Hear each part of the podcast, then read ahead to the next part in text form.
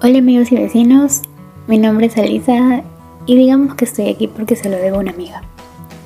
Sobre mí, pues hay mucho que saber sobre mí en realidad. Voy a la universidad, estoy a la mitad de la carrera y sí, también quiero dejarla.